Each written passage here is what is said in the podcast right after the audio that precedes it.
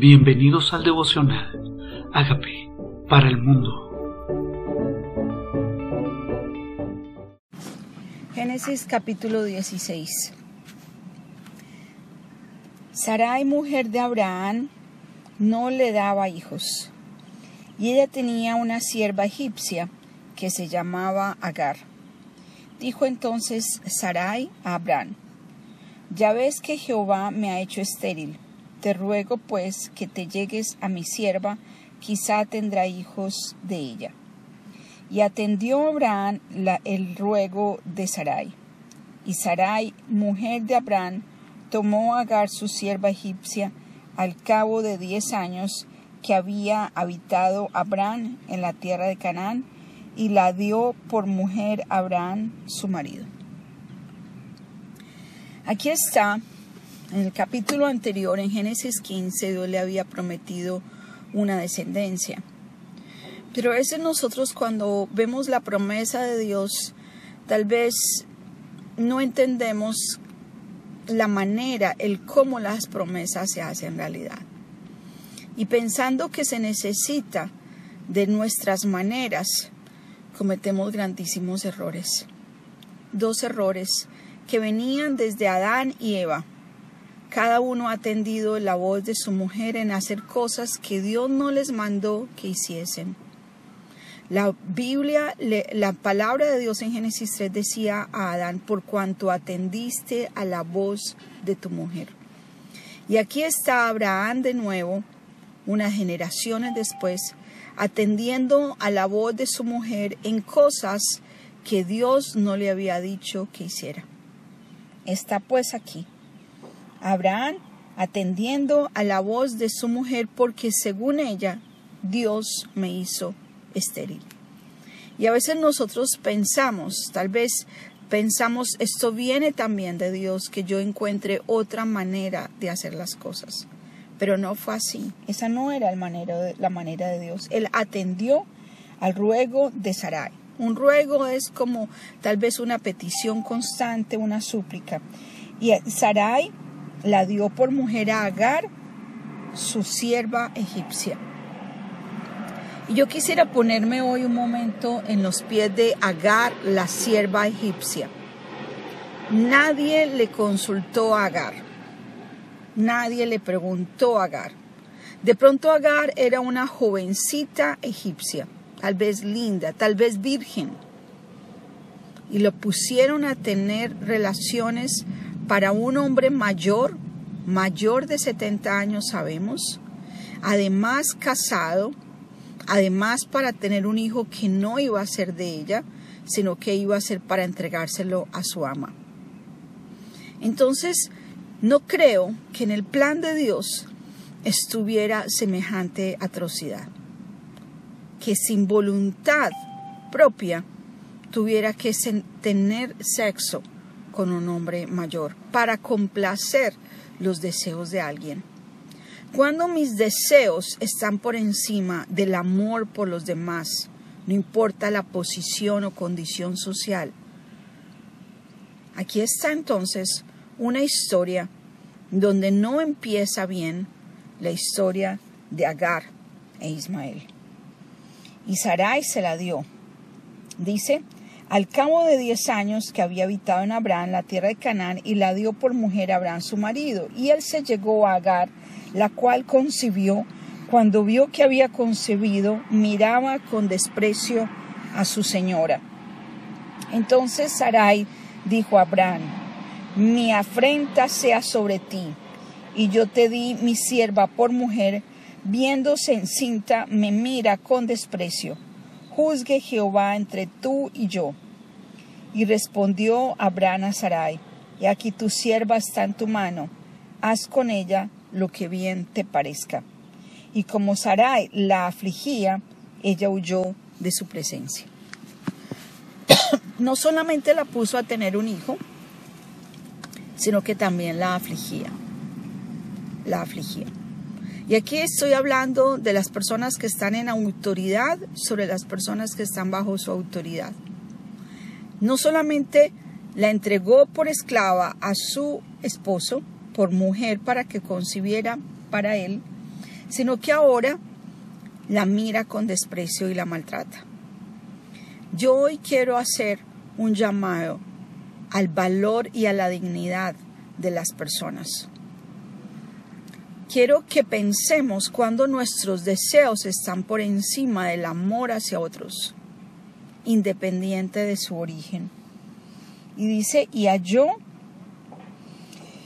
dice, haz con ella lo que te parezca. Y ella huyó de su presencia. Y halló, la halló el ángel de Jehová junto a una fuente de agua en el desierto, junto a la fuente que está en el camino de Shur. Y le dijo, Agar, sierva de Sarai, ¿de dónde vienes tú y a dónde vas?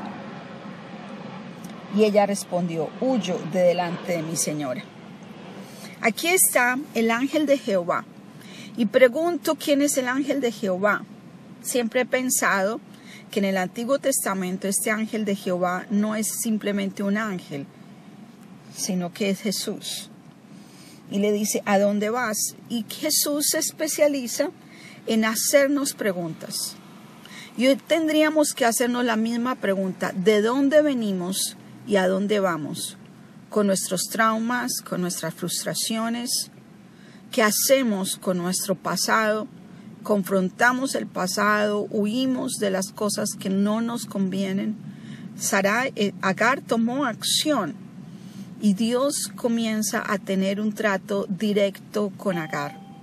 Yo sé que siempre hemos oído la historia de Sara y Abraham y cómo Dios los bendijo con un hijo. Pero hoy quiero recurrir a la historia de Agar y cómo Agar tiene también un encuentro personal con Dios y le dice, ¿de dónde vienes y a dónde vas? Dice, huyo de la mano de mi señora. Le dijo el ángel de Jehová, vuélvete a tu señora y ponte sumisa bajo su mano. Le dijo también el ángel de Jehová, multiplicaré tanto tu descendencia que no podrá ser contada a causa de la multitud. Además le dijo el ángel de Jehová, he aquí has concebido y dará a luz un hijo y llamarás su nombre Ismael. Esta palabra Ismael significa Dios oye, porque Jehová ha oído tu aflicción. Esta opresión generó en bendición.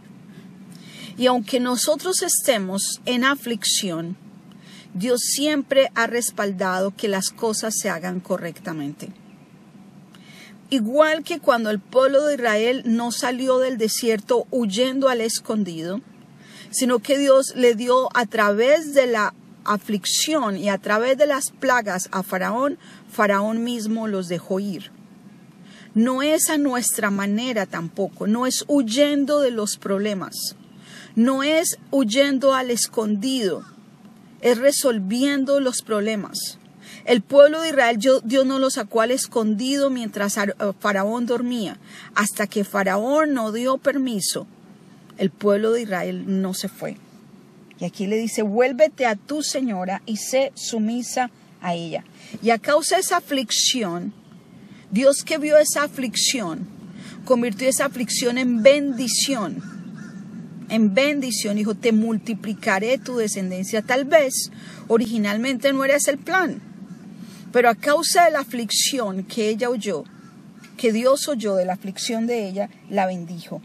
Dice, Él será un hombre fierro, su mano será contra todos y la mano de todos contra Él, y delante de todos sus hermanos habitará. Pues esta descendencia de Agar, que son los primos del pueblo de Israel, son los árabes, que son fierros, que habitan al lado de sus hermanos, los judíos, que la mano de Él es contra todos.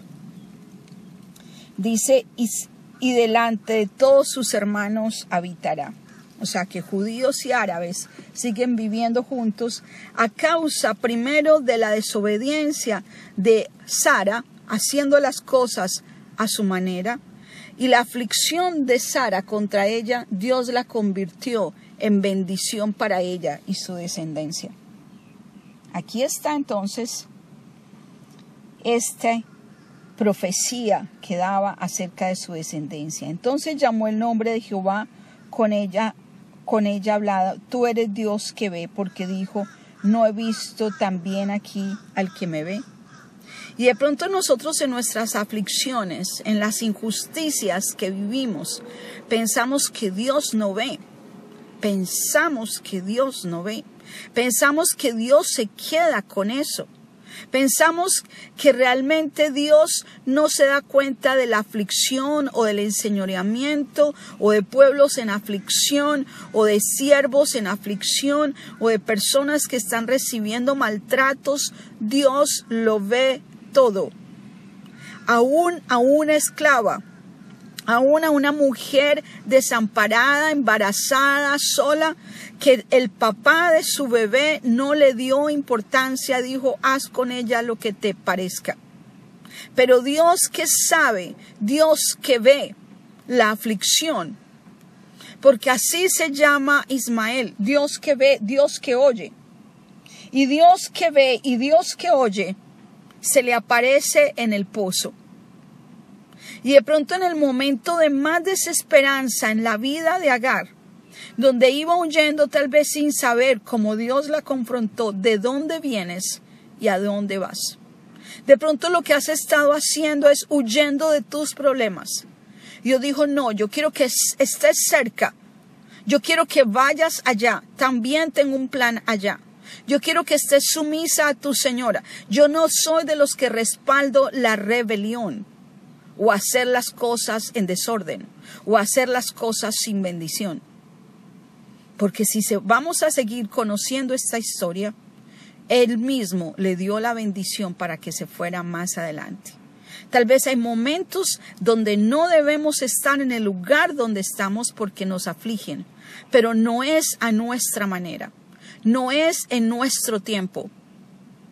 Y aquí está, sí, Dios tenía un plan para Agar y su descendencia, pero no a la manera de Agar, no es huyendo de los problemas. Dios tiene una bendición para ella, Dios que ve, por lo cual llamó al pozo el pozo del Dios que me ve. ¿Por qué no venimos hoy frente al pozo? El pozo representa muchas cosas. El pozo representa el agua. También Jesús se le acercó a una mujer en el pozo muchos años después a la mujer samaritana.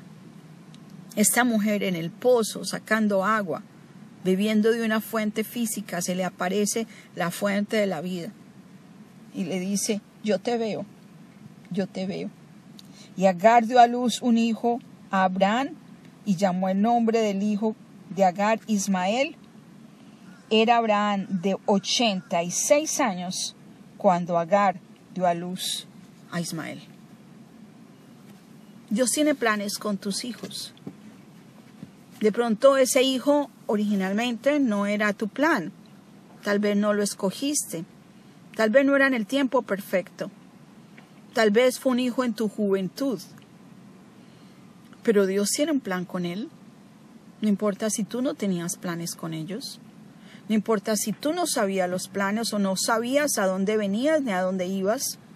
Dios sabe tu historia y Dios tiene encuentros personales con cada uno para cambiar nuestro futuro. El pasado no lo podemos cambiar, pero el futuro de Agar y el futuro de su hijo fue para bendición. Lo multiplicó, hizo una gran nación, una descendencia fierra, que va a ser contra todos, tal vez contra todos porque fue abusada y ahora su hijo defiende su causa. Son hijos que para el, principio parecen hijos de aflicción, pero Dios los convierte en hijos para bendición. Dios tiene planes con cada uno en particular. Dios no desconoce tu historia y tiene encuentros personales con cada uno de nosotros. Y toca decirle a Dios gracias porque tú me ves en mi aflicción. Ahí donde estás, frente al pozo, queriendo beber del agua de la vida, queriendo hoy levantarte en las mañanas a oír su voz. Él quiere cambiar tu historia y ya que te acercaste al verdadero pozo, al agua de la vida, Dios puede cambiar tu futuro porque Él escucha tu aflicción. Señor, perdónanos. Perdónanos por hacer las cosas a nuestra manera. Perdónanos si hemos sido Saras, adelantándonos a los tiempos, inventando maneras de hacer las cosas, generando más problemas de los que ya existían o haciendo problemas cuando no habían. Perdónanos, Señor, si hemos tenido una actitud de manipulación frente a las circunstancias, queriendo controlar todas las cosas como Sara. Perdónanos si hemos influenciado a nuestros esposos para hacer cosas que no tenían tu plan. Pero hoy, Señor, te pedimos perdón. Tal vez estamos en la posición de Sara o en la posición de Agar, pero estas mujeres hoy las presento delante de ti, para que hoy como nosotras nos arrepentimos y le decimos, Señor, tu plan y no el nuestro, tus tiempos y no los nuestros, tu manera y no la nuestra. Nos rendimos sabiendo que tú nos escuchas en nuestra aflicción. Señor Jesucristo, yo te necesito. Reconozco que tú moriste por mis pecados. Te pido que entres a mi vida como Señor y Salvador y hagas de mí la persona sana y libre que tú quieres que yo sea. Gracias por entrar a mi vida. Amén.